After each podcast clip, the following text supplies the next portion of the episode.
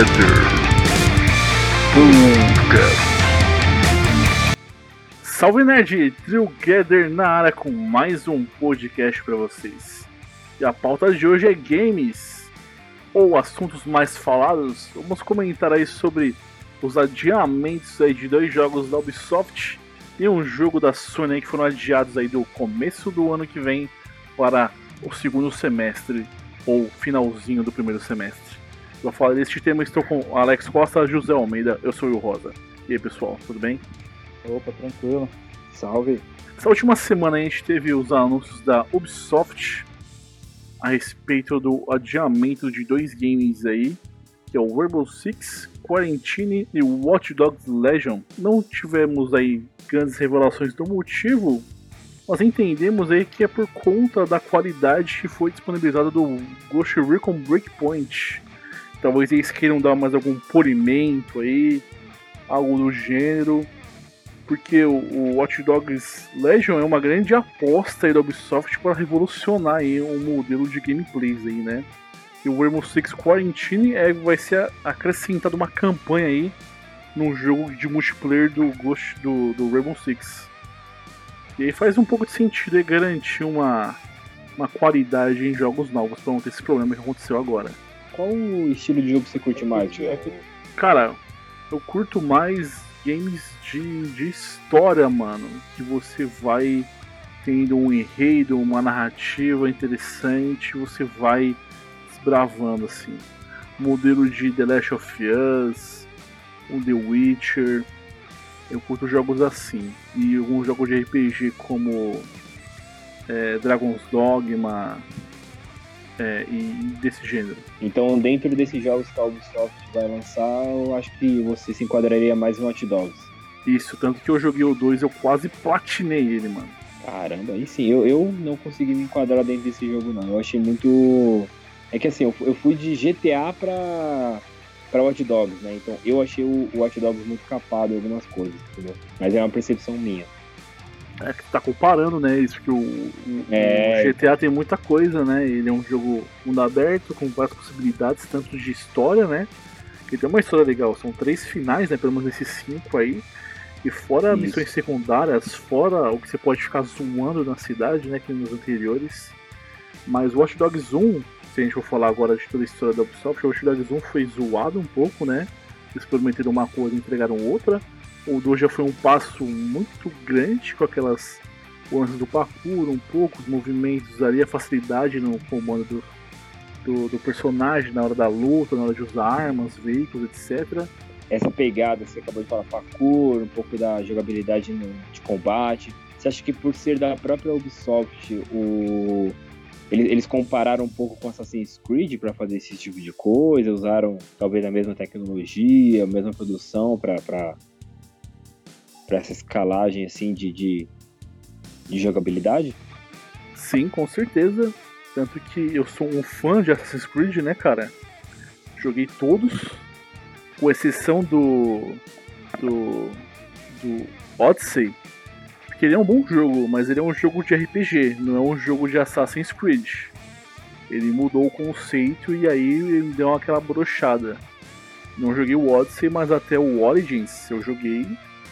Excelente. E realmente ele deu uma evolução e é um pouco semelhante conta de algumas mecânicas, não idêntico, né? Porque a gente não tem o lance de escalar, pá, mas a forma da, da Ubisoft trabalhar é nesse sentido, né? Um- Uma ambientação sempre espetacular, né? No 2 eles copiaram fielmente São Francisco, cara. Está idêntico São Francisco, a cidade do, do Watch Dogs 2. E aí essa nova mo- modelo que eles querem fazer de gameplay que você vai jogar com personagens, vai ficar alternando, vai ser um negócio que pode revolucionar aí, né? E com a qualidade que a gente já espera com, por essa geração agora com gráficos melhores, né? E talvez quando lançar uma- alguma versão remasterizada na outra geração, seja algo assim muito acima da média, fenomenal, né? E o, o Rainbow Six, né, Quarantine, que vai ter uma história diferente aí, talvez ganhe um, story mode, uma campanha, né, mano? Deixa o negócio melhor. E é bom adiar, cara, eu concordo, se for pra fazer uma coisa melhor, uma coisa que não venha bugada, eu também concordo que tem que adiar mesmo, cara. É o ideal. Isso mostra o respeito aí com os fãs, com, com a comunidade gamer aí e dá respeito à desenvolvedora. Você fala em relação ao Rainbow Six ou Watch Dogs para o adiamento? Não, o geral. Você tanto faz. Tanto faz, qualquer jogo. Igual, a gente também teve nessa mesma semana a notícia que a Naughty Dog também vai adiar o The Last of Us aí, de fevereiro para maio, porque ela entende que ela precisa de mais tempo para fazer um polimento, para não deixar os funcionários sobrecarregados, para dar tempo de lançar uma coisa com qualidade. E faz todo sentido. E eu acho que as empresas fazendo isso, tudo bem, igual comentar assim, você perdeu um puta. É, é, é perda de dinheiro em certos pontos, né? Porque você perde dinheiro de marketing, né, cara? Porque você já fez banner, etc., colocou uma data, você já tinha uma expectativa de custo ali, se vai atrasar. A própria, a própria acionista ficar fudido, porque igual mudou, mudou o ano fiscal, né, cara? O cara esperava em março lá receber um bônus X lá pela ação que ele comprou na Sony, né? Que o jogo lançaria em fevereiro. Ia ter uma, aquela entrada de receita, né? Aquele montado de dinheiro. E beleza, muita gente faz pré-venda, compra, muita gente já comprou esse jogo, tá pago já.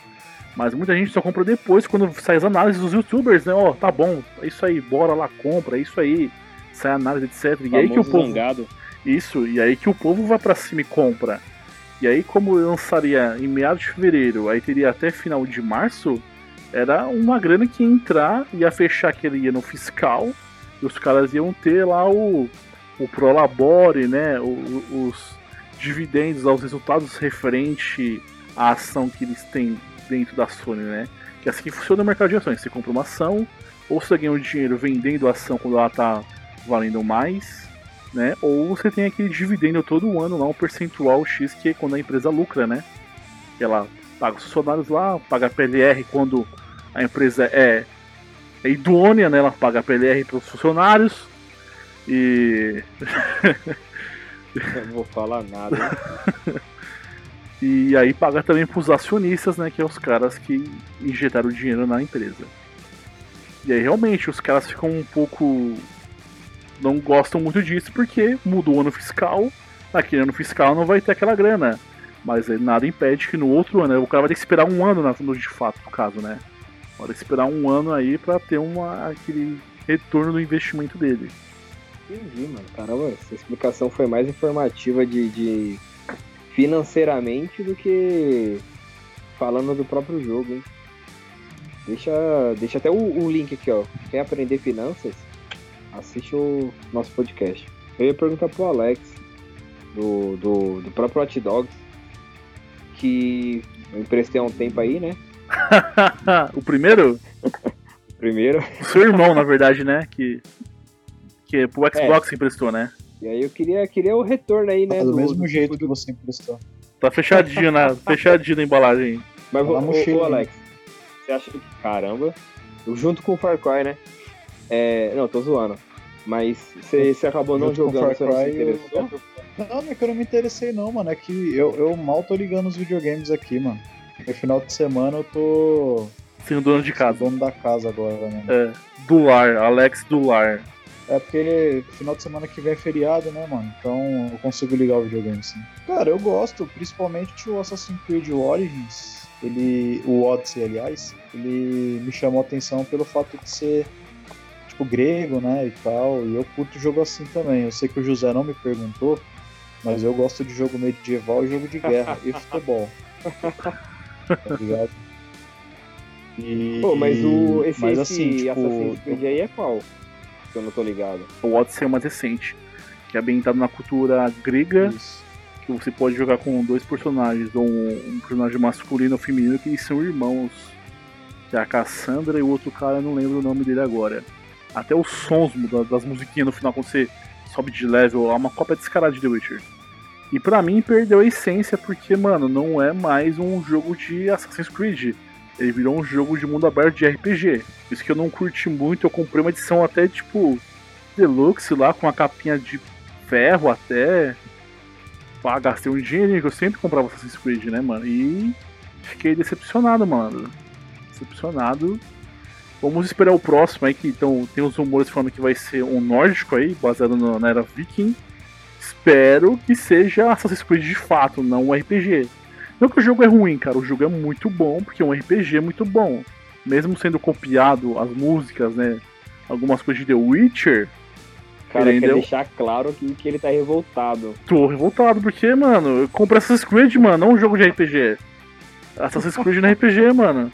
Pô, mas eu, eu acho que, que é, como, é como aquilo que a gente já tava falando antes, né? No, no caso, a gente falou de animes. É atingir novos públicos, né? Por exemplo, o Alex aí, que a gente até cortou, desculpa aí, Alex. A gente tava. tava comentando, pô, gostei bastante desse, desse Assassin's Creed. Eu não. Por isso que eu perguntei qual que era, porque eu vi vídeos na internet, eu.